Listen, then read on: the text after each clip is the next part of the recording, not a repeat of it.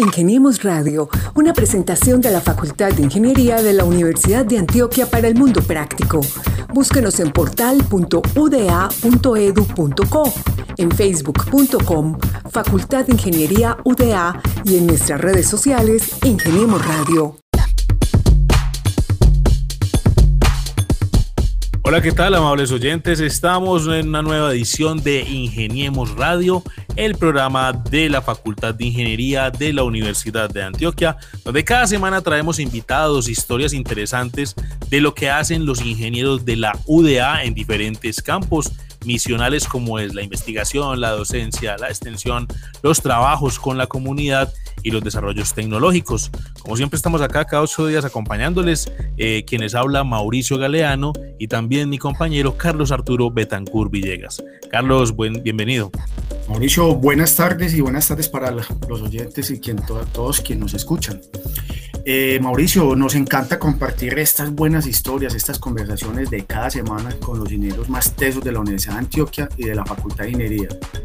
En esta ocasión hemos invitado al profesor Luis Alberto Ríos, un investigador sorprendente que con su talento y conocimiento deja en alto el nombre de nuestra institución. Cuéntanos Mauricio acerca de nuestro invitado, que estamos seguros los oyentes disfrutarán con esta nueva historia y con este maravilloso proyecto que hoy nos trae nuestro invitado. Así es, Carlos. El profe Luis Alberto Ríos eh, es un investigador que ostenta los títulos de ingeniero químico y magíster en ciencias químicas de la Universidad de Antioquia. También es doctor en ciencias naturales de la Universidad Técnica de Hagen eh, de Alemania. Es profesor titular desde 1998 con nuestra alma mater en nuestra Facultad de Ingeniería y actualmente él es el coordinador del grupo de investigación en procesos químicos industriales PQI. Profesor Luis Alberto Ríos, bienvenido a Ingeniemos Radio. Eh, buenas tardes. Muchas gracias a toda la unidad de comunicaciones de la Facultad de Ingeniería por invitarme a esta charla con ustedes hoy para contarles un poquitico de uno de los proyectos que, que hemos ejecutado y que continuamos ejecutando en nuestro grupo de investigación. Así es, profe, pero entonces antes también queremos contarle a nuestros oyentes que recientemente usted fue galardonado en, la celebración pues, del Día Clásico de la Universidad de, Antioquia por un proyecto que, pues, que usted diseñó y estructuró y que se trata de la captura a través de microalgas del dióxido de carbono o CO2 generado por la empresa Cementos Argos SA. Profe, primero que todo, para usted, ¿qué significa y también para el grupo ese reconocimiento que les hizo la Universidad de Antioquia en materia de investigación? Bueno, ese, ese reconocimiento para nosotros significa como un apoyo eh, y, una, más que un apoyo, una forma de socializar, de que la comunidad universitaria, la universidad de nuestro departamento sepa que estamos haciendo proyectos que impactan a la, a la región y al país y al mundo. Ya que además de un reconocimiento personal y grupal eh, de, es, y de apoyo, también es una forma muy, muy oportuna y muy adecuada de socializar los resultados del proyecto de investigación. También, Mauricio, antes de continuar, déjeme invitar eh, y recordarle también a nuestra audiencia que nos pueden escuchar en Antioquia, en Colombia y a través de nuestras plataformas a, a nivel mundial, en podcast, Spotify y Google Podcast y también en nuestras redes sociales. Una invitación para que nos sigan escuchando con estas historias tan maravillosas de ingenieros de la UDA. Profesor, acerca de lo que usted nos acaba de decir, este proyecto en el que ustedes están, están inmersos y que le valió este reconocimiento a usted y a, su grupo, eh, me deja sorprendido algo, es que es una propuesta que puede reemplazar el, petróleo. Eh, ¿Cómo es esta cuestión, profesor? A ver, les cuento un poquitico sobre lo que es que su pregunta da pie a hablar de muchísimas cosas, pero empecemos por, por lo primero. La tecnología de, convertir material vegetal en, un biocrudo líquido es una tecnología desarrollada hace muchos años y ya, ya existe, eh, pero no hay, nuestra innovación consiste en que encontramos la forma tecnológica de que esto se pueda hacer de una forma más próxima a lo comercial, porque hay muchas publicaciones, hay mucho, hay muchos estudios, muchas patentes sobre producción de, de biocrudo a partir de material vegetal, pero cuando uno hace los análisis económicos, todavía los costos de producción son tan altos que ese proceso no se puede desarrollar a nivel comercial. Eh, ¿En qué consiste el proceso? Nosotros tomamos, se toma material vegetal, en este caso microalgas, que se usaron para capturar CO2, eh, la sometemos a altas temperaturas y altas presiones eh, en presencia de ciertos solventes y este material vegetal se rompe y se reagrupa y forma moléculas, ya no moléculas como las de la microalga, sino moléculas muy similares a las que tiene el petróleo, el crudo natural. Entonces, de cierta forma, estamos como emulando en el laboratorio eh, en una forma más rápida lo que la naturaleza, nuestra tierra hace eh, durante siglos, porque sabemos que los, el, el, petróleo, el carbón, el gas natural provienen principalmente de los procesos térmicos y altas presiones del material vegetal que está debajo de la superficie de la tierra. Entonces nosotros estamos haciendo eso en el laboratorio. Eh, muchos grupos de investigación a nivel mundial han hecho eso, pero nosotros eh, tenemos innovaciones tecnológicas que permiten que esto pueda ser hecho de una forma que se pueda hacer comercialmente, industrialmente. Bueno, profesor, aquí hay también que destacar que esto es un trabajo en equipo y que también está conformado por los aspirantes a doctores en ingeniería ambiental del alma mater, David Ocampo y Elkin Andrés Gómez. Y pues eh, a través de, de este trabajo que ustedes realizaron, conformaron una alianza estratégica con la empresa de cementos Argos SA ¿Por qué trabajar con cementos Argos y cuál es, digamos, el factor fundamental que les permite entonces desarrollar esta propuesta en una de las plantas de la empresa en Cartagena? Bueno, primero tocaste un punto muy importante que es el, del grupo de trabajo. Por supuesto que sí, hay muchas personas detrás de todo este desarrollo. Empezamos con que el profesor Alex Sanz de, de la Universidad FIT ellos han trabajado con Argos la producción de la microalga, el cultivo, optimizar el cultivo de la, de la microalga.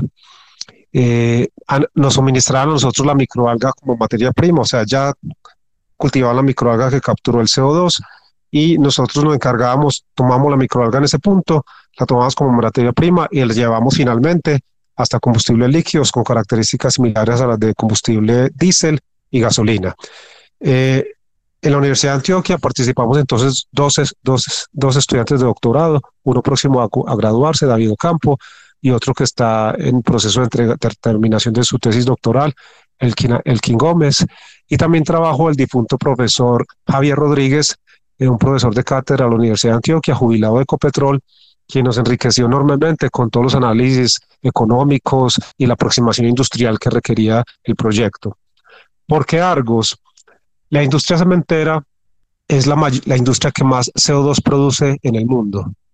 Tiene las mayores emisiones de CO2 y esas emisiones no las pueden evitar porque el proceso de producción de cemento requiere una materia prima, el carbonato de calcio, que para ser convertido en óxido de calcio, que es el constituyente principal del cemento, tiene que liberar moléculas de CO2. O sea, no se ha encontrado y no se visualiza una nueva forma de producir cemento sin que esto que acabo de mencionar ocurra.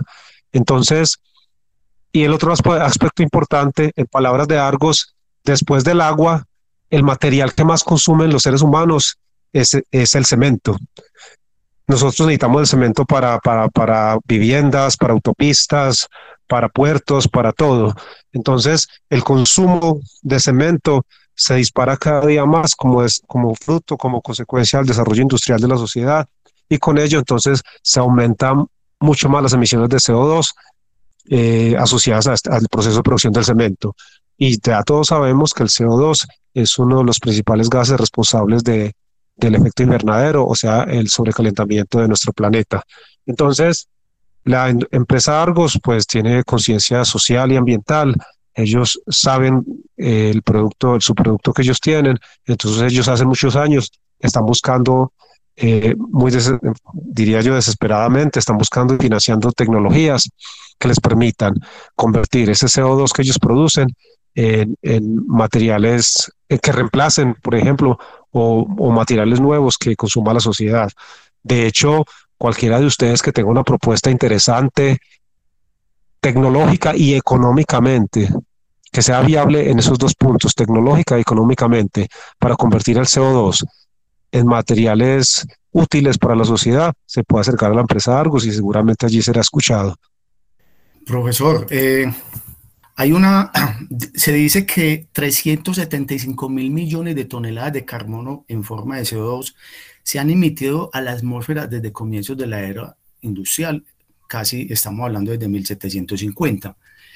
En este proyecto que ustedes están, eh, que están trabajando y que es una maravilla, pues porque es que uno lo escucha y, se, se, escucha muy interesante, estas algas que ustedes, estas microalgas, perdón, que ustedes están produciendo en laboratorio para esta captura de CO2, eh, ¿cuánto proceso debe permanecer en laboratorio para que estas microalgas puedan capturar esto que ustedes necesitan? Bueno, mira, eh, aclaro que ya, ya nuestro proyecto está a escala de planta piloto, la parte del cultivo de las microalgas.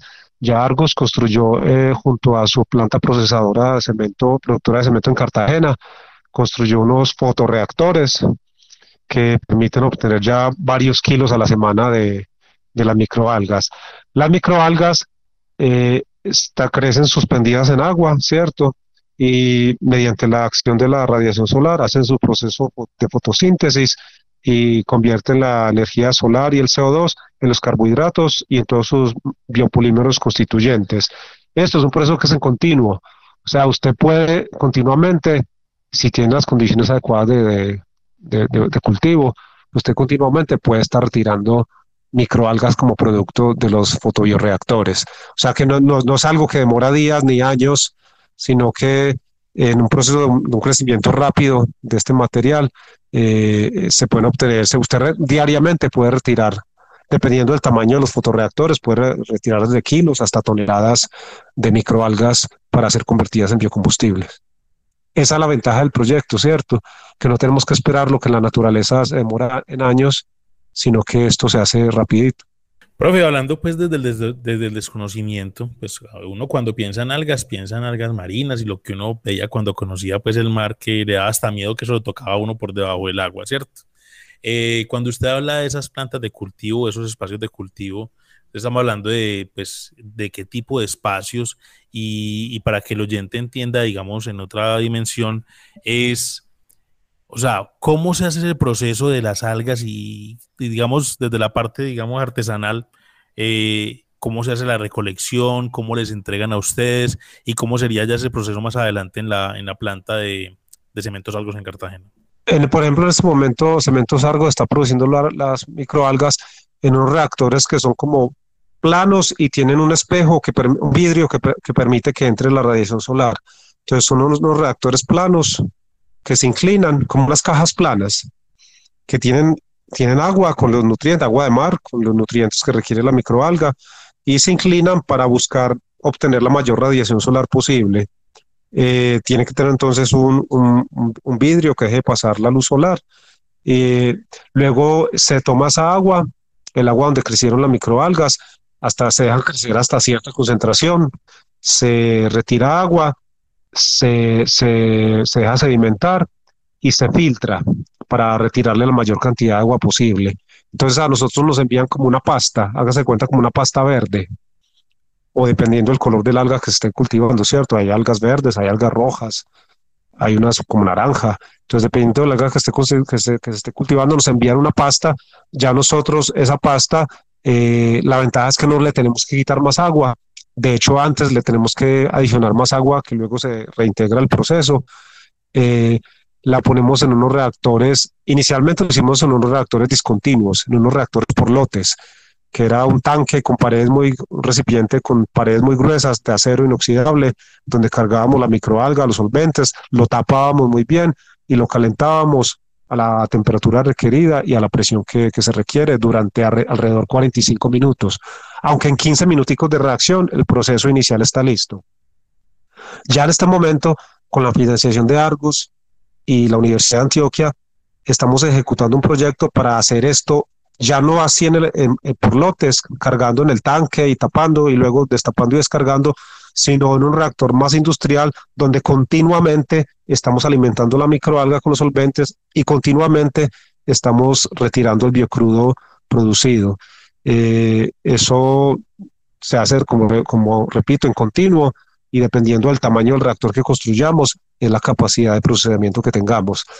Luego entonces tenemos el crudo sintético, es negro, viscoso, huele feo, haga, eh, ese es lo que llamamos el biocrudo, que es similar al petróleo crudo de alta densidad. Y ese biocrudo sintético se somete a un proceso de mejoramiento químico, eh, básicamente reacciones de, con hidrógeno. Y de esta forma este biocrudo es como se le remueve la mayor cantidad de oxígeno que tiene en sus moléculas y se convierte en un, crudo, como en un petróleo más liviano, más, menos denso. Este petróleo más liviano, entonces ya lo podemos destilar en una destiladora convencional de la industria química y podemos sacar una fracción que es como gas típico gasolina, una fracción tipo diésel y una fracción de pesado que se puede usar como, como combustible de calderas. Eh, la producción de combustibles es muy importante porque los combustibles son productos químicos de altísima demanda. Entonces, al ser de tan alta demanda, entonces requieren una alta demanda de microalgas y por lo tanto, a su vez, esto conlleva a una, una muy alta captura de, CO2. Eh, antes Argos había investigado otros usos para las microalgas, como nutracéuticos, pero como la demanda de estos productos es relativamente baja, entonces no le daba una salida muy importante a, las microalgas. Entonces, por lo tanto, no se podía capturar bastante CO2. Con los combustibles que son de un uso masivo tan grande, entonces podemos capturar muchísimo CO2.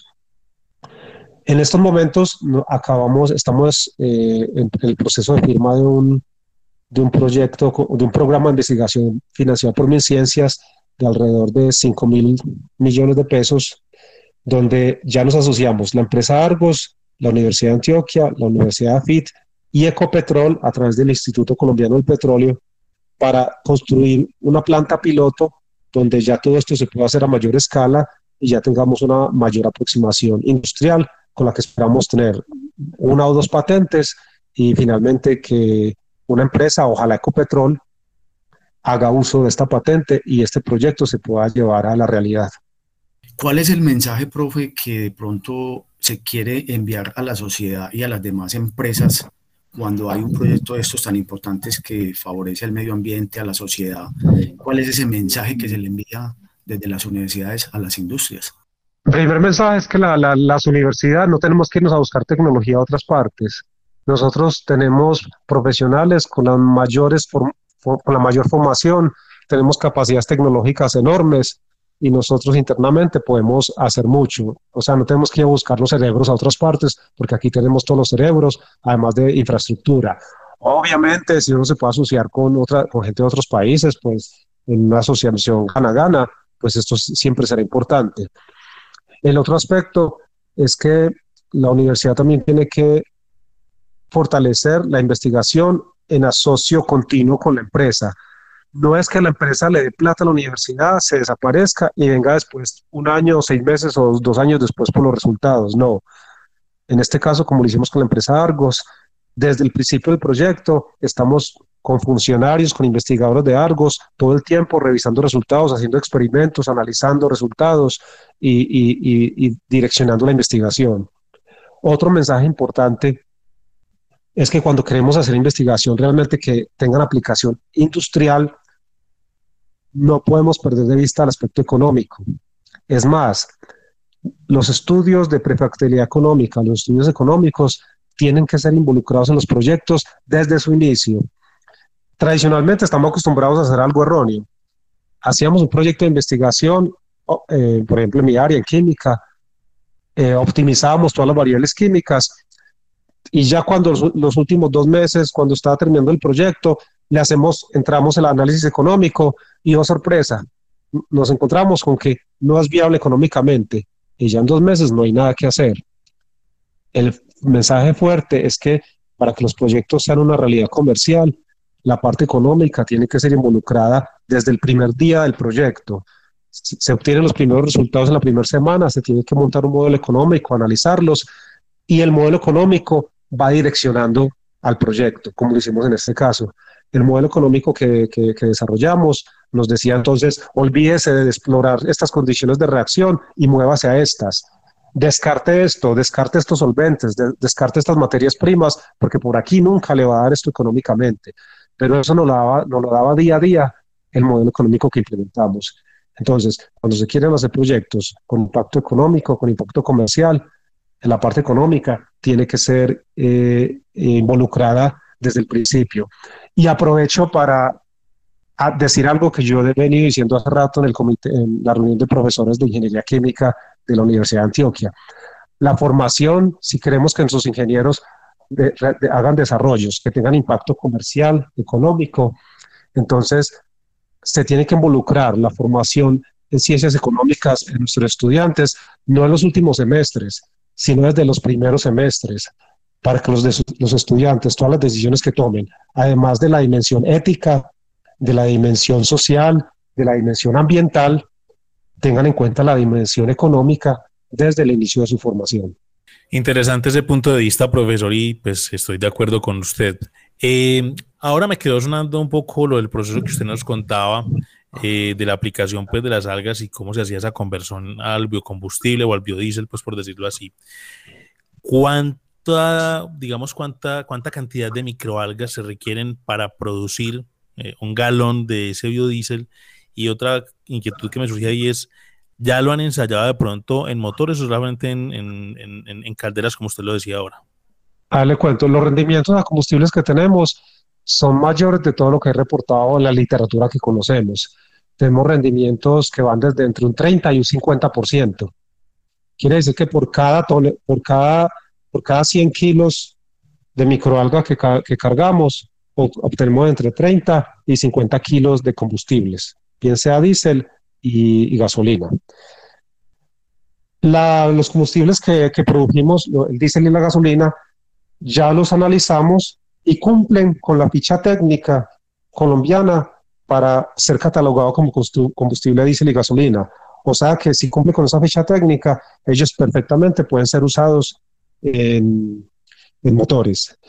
Eh, con el grupo Gimel, eh, con nuestro gran amigo el profesor Ramiro Agudelo, eh, hicimos una mezcla de, un combustible diésel que nosotros obtuvimos por esta vía con diésel convencional y lo usamos en un motor real que él tiene en su laboratorio y encontramos pues fue una mezcla realmente con un bajo contenido, es un, experimento inicial que hicimos eh, y funcionó perfectamente y las emisiones ambientales estuvieron dentro de las de, la, de lo que regula la, la norma ambiental colombiana. Entonces, el combustible es real, el combustible funciona, no es, no es utópico, no es, no es de laboratorio, cumple con la ficha técnica de combustible diésel y gasolina que se comercializa en Colombia y ya lo hemos usado en, en motores. Y la parte que es de calderas, que es una partecita combustible de caldera, también lo evaluamos en una caldera semi-industrial en la Universidad Nacional C de Medellín.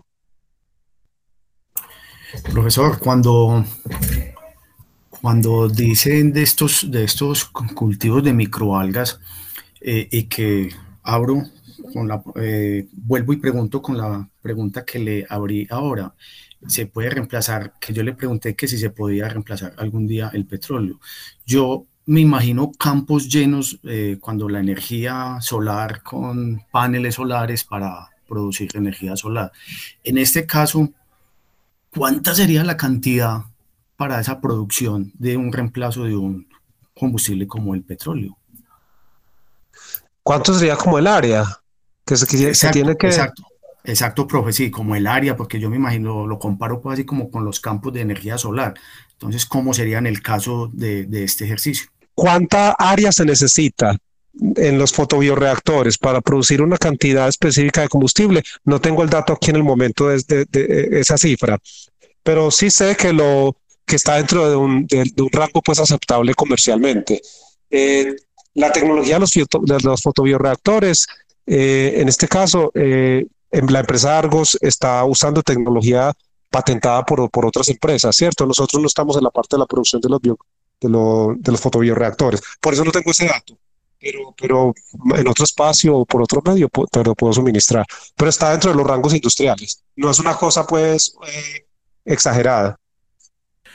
Muy bien, profesor. Ahorita entonces, eh, después de, este logro que ustedes obtienen, ¿qué sigue con eh, Cementos Argos y en qué otros proyectos ya están, digamos, ustedes trabajando desde el grupo de procesos químicos e industriales? Pues con, como ya mencioné, en asocio con Ecopetrol, la Universidad AFIT, Cementos Argos y la Facultad de Ingeniería de la Universidad de Antioquia, acabamos de, estamos iniciando un proyecto, estamos en la etapa de firma de contratos para hacer todo esto en forma continua, que es como se trabaja a nivel industrial a gran escala, tanto la producción de las microalgas, la producción del biocrudo y el mejoramiento para obtener los combustibles. Hacer todo eso que en una planta piloto coopere en continuo. Y nuestro producto lo va a validar el Instituto Colombiano del Petróleo, el ICP, que es una filial de Ecopetrol. Eso vamos en la parte de, de, microalgas. Aparte de esto, nuestro grupo de investigación con otros grupos de la Universidad de Antioquia del país hace parte de la, de, la, alianza, de la alianza Seneca. Esta, esta es uno de los programas de Colombia Científica y en esta alianza Seneca estamos investigando otras tecnologías, además de esta, que permitan capturar el CO2 y darle un uso comercial. Entre estas tecnologías hay una tecnología que se llama Power to Gas. Esta tecnología lo que hace es que convierte el CO2 se pone a reaccionar con hidrógeno y se convierte en metano. Sabemos que nuestro país no produce el metano que necesita, el gas natural. Actualmente tenemos que importar metano. En este momento el mundo está pasando por una crisis energética gravísima y esa crisis energética actual por la que está atravesando el mundo en estos momentos se debe a, deficiencias en el suministro de gas natural. Entonces, esta tecnología Power to Gas nos permite producir gas natural y a la vez nos permite eh, capturar y darle un uso al dióxido de carbono.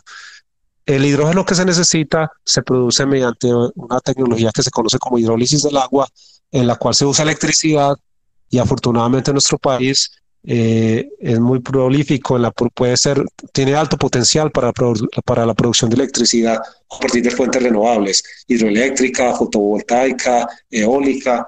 Entonces la idea es que esa electricidad se puede usar para descomponer el agua y producir hidrógeno y este hidrógeno se pone a reaccionar con CO2 y produce metano. Entonces se ven que es una, una cadena muy bonita. Esa tecnología se llama Power to Gas y también la estamos investigando en nuestro grupo de investigación en asocio con otros grupos de investigación de la Universidad de Antioquia. De estas tecnologías que estamos hablando y la que le mereció el reconocimiento, la que nos acaba de decir en la que están ahora trabajando para un futuro cercano, eh, este tipo de tecnologías eh, son caras eh, su aplicación. Inicialmente sí son caras y por eso menciono precisamente que se tiene que tratar de hacer la investigación involucrando los estudios económicos desde el inicio para que todos los resultados que obtengamos, además de la viabilidad técnica, tengan viabilidad económica. Entonces, uno puede hacer las cosas de muchas formas, pero hay que buscar la forma de que esto tenga eh, tasas de retorno, tenga precios de venta del producto que esté dentro de los estándares comerciales. Entonces, la idea de nosotros es, desde el principio, involucramos la economía, los análisis económicos, para que todos nuestros desarrollos sean viables económicamente, no sean solamente un desarrollo tecnológico que no tenga posibilidad comercial. Bueno, pues eh, con todo lo que nos expone el profesor Luis Alberto Ríos, vemos que el grupo de procesos químicos e industriales pues va avante y les quiero cerrar antes con lo que manifestaba el Consejo Académico de acuerdo con la distinción que les entregaron como primer premio a la investigación, y es que este es un proyecto que merece la distinción por lograr un impacto amplio en investigación gracias a la calidad de sus publicaciones y procesos de investigación formativa por su relacionamiento con el sector productivo y la construcción de alianzas, y por sus impactos sociales dada su capacidad de llevar a la, investigación a desarrollos tecnológicos en la producción de biocombustibles. Profesor Luis Alberto Ríos, interesante pues eh, esta explicación y presentación que usted nos hace del proyecto y también pues es satisfactorio el avance que ustedes tienen en la relación universidad-empresa eh, y también con el Estado pues a través de este tipo de proyectos científicos. Muchas gracias por estar con nosotros en Ingenimo Radio. Muchas gracias y también quiero extender los agradecimientos a la Facultad de Ingeniería, a la Unidad de Apoyo Administrativo, porque gracias a todo esto, a nuestro decano, a todo, todo este grupo de personas de la facultad que le dan soporte al grupo de investigación. Entonces, gracias a todos, detrás de todo esto, eh, la, la Facultad de Ingeniería nos apoya y hace que todo esto sea posible. Mauricio, pues no queda más que darle gracias al profesor Luis Alberto Ríos, quien nos acompañó hoy. Historias fascinantes, historias de ingenieros de la ODA, quienes con su empeño cada día cautivan al mundo con estos proyectos de investigación tan maravillosos que nos muestran. Puro conocimiento ingenieril, desarrollos que aportan al mundo y a la sociedad y dejan en alto el nombre de nuestra alma mater. Así es, Carlos, ingeniería aplicada para mejorar la calidad de vida de las comunidades tanto en nuestro país como en el mundo. Al profesor Luis Alberto Ríos, entonces, muchas gracias por estar con nosotros. También a nuestros oyentes, pues por acompañarnos cada semana acá en Ingeniemos Radio. Estuvimos con ustedes Carlos Arturo Betancur Villegas y quienes habla Mauricio Galeano. Los esperamos la próxima semana con más invitados de la Facultad de Ingeniería de la Universidad de Antioquia. Hasta pronto y muchas gracias. Ingeniemos Radio, una presentación de la Facultad de Ingeniería de la Universidad de Antioquia para el mundo práctico. Búsquenos en portal.uda.edu.co, en facebook.com, Facultad de Ingeniería UDA y en nuestras redes sociales Ingeniemos Radio.